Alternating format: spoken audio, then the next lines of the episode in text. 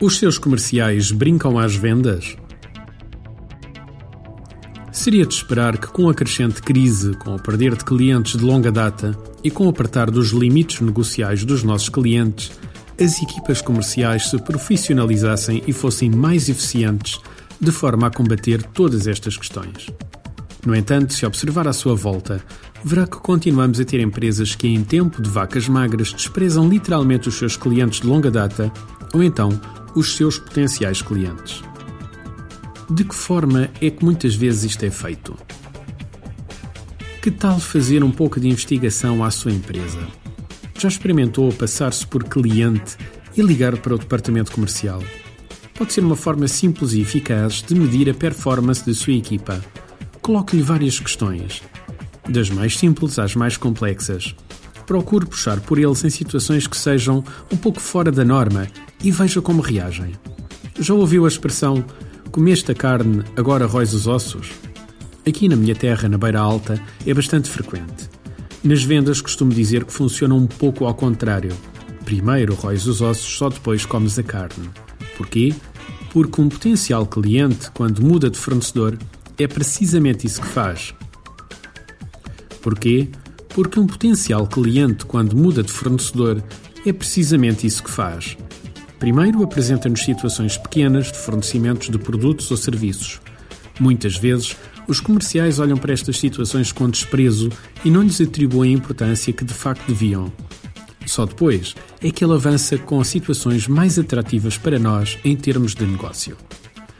Ora, se um cliente anda à procura de um novo fornecedor, seja por questões de insatisfação, seja para aproveitar a crise e ter melhores preços ou condições de pagamento, e encontra esta situação, o que é que acha que acontece? Claro, dá meia volta e vai bater a outra porta.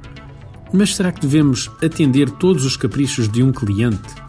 Depende um pouco da nossa estratégia comercial. Por exemplo, se a nossa empresa é especializada num tipo de produto ou serviço e nada mais, e toda a estrutura está direcionada para aquele tipo de negócio sem preparação para os pedidos especiais dos clientes, então provavelmente não fará muito sentido este tipo de abordagem. Será mais vantajoso fazer uma parceria com um concorrente mais pequeno que possa endereçar essas necessidades especiais. Aqui é que impera o foco. Faz mais sentido, por exemplo, apostar em estratégias de manutenção dos clientes atuais, melhorando a qualidade e rapidez da resposta da equipa comercial. No caso da nossa empresa ter uma postura um pouco mais flexível, devemos definir regras que nos sirvam de guia aos nossos comerciais e que possam cobrir cerca de 80% das situações que surjam.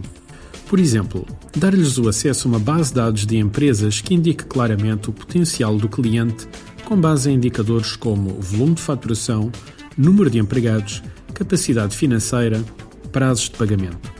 Poderá estar a pensar, mas onde é que eu posso encontrar isto?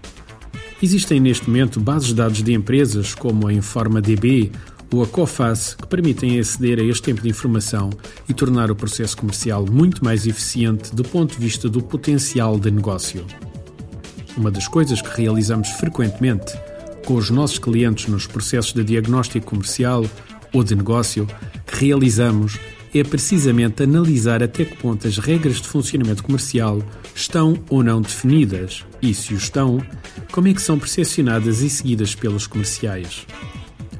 Num dos nossos clientes mais recentes, um dos nossos consultores conseguiu, após a implementação de regras claras de trabalho, aumentar a eficiência do processo comercial em cerca de 30%. E os seus comerciais? Brincam às vendas? Artigo de José Almeida, locução de João de Souza, produzido nos estúdios da Universidade Autónoma de Lisboa. Procure mais recursos no site ideiasedesafios.com.